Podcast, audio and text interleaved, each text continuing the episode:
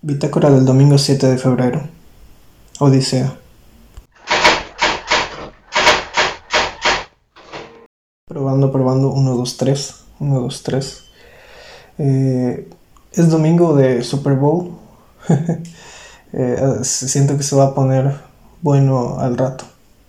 Honestamente yo no, no soy fiel seguidor del fútbol americano, pero se ha vuelto una tradición en la familia uh, ver el, show de, medio tiempo con un par de, botanitas por ahí, ¿no?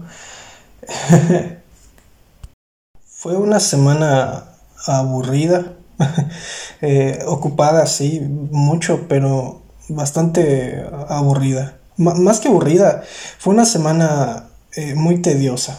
Fue de estas semanas donde tenemos bastantes actividades, bastantes tareas o pendientes y aunque sean pendientes pequeños y sencillos, son pendientes que te llevan todo el día a hacer, ¿no? Porque son muchísimos pendientes.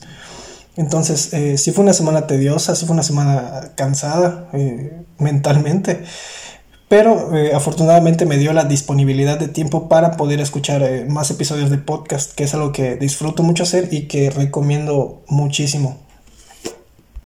Pero antes de continuar con, con el capítulo sí me gustaría poner en contexto de qué va, ¿no? ¿Cuál va a ser el tema central? Para que no estemos tan, tan perdidos o que no se encuentre muy disperso o muy amplio y podamos más o menos estar en contexto para entender eh, a, qué quiero llegar con, con, lo que voy a platicar, ¿no? Eh, en general, el, episodio quiero que trate un poquito sobre responder a, a la pregunta, o sea, que cada quien podamos responder qué tan importante es conocernos a nosotros mismos, ¿no? Qué tan eh, relevante o qué tan necesario es para nuestra vida diaria identificar nuestras virtudes, nuestras fortalezas, nuestras debilidades también y eh, cómo, cómo, podemos eh, nosotros desarrollarlas o utilizarlas, incluyendo nuestras debilidades para seguir creando y desarrollando otras cosas, ¿no?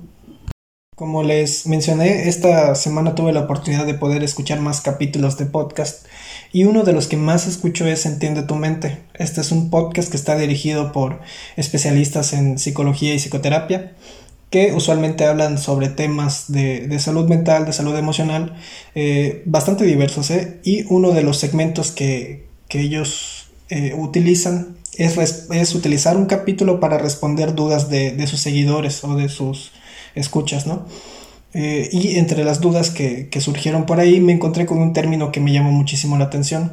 Eh, es el síndrome del explorador, así se llama. Eh, yo me identifiqué mucho con, este grupo de, personas. Ahorita les voy, a explicar un poquito por qué. Y quiero explicar antes el, término para quienes no, lo conocen, ¿no? Como su nombre lo, lo indica, son personas que se sienten atraídas por conocer o practicar nuevas cosas que les permitan introducirse a un mundo nuevo. Eh, ¿a, qué ¿A qué se refiere esto? No?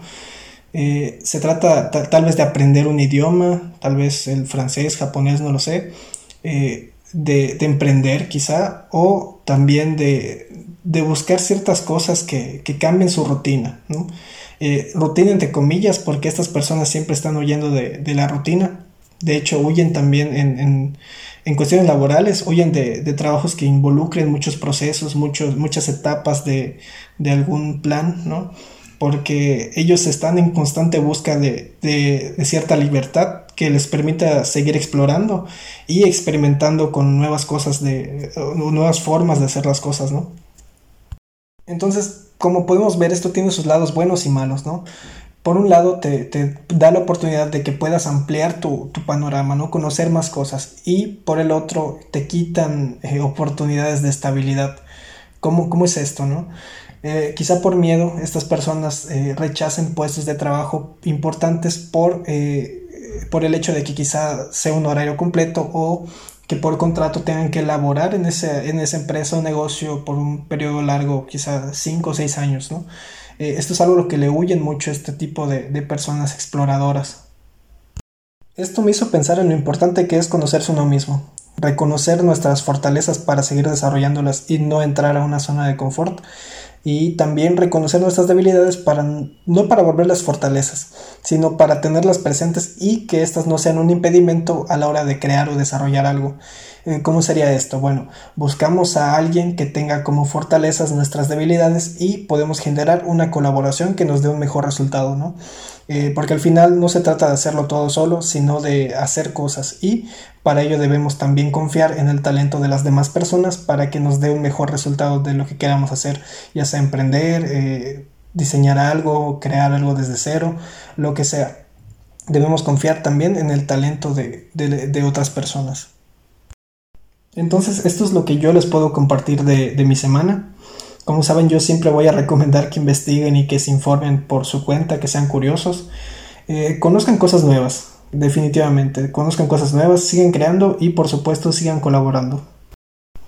Bye.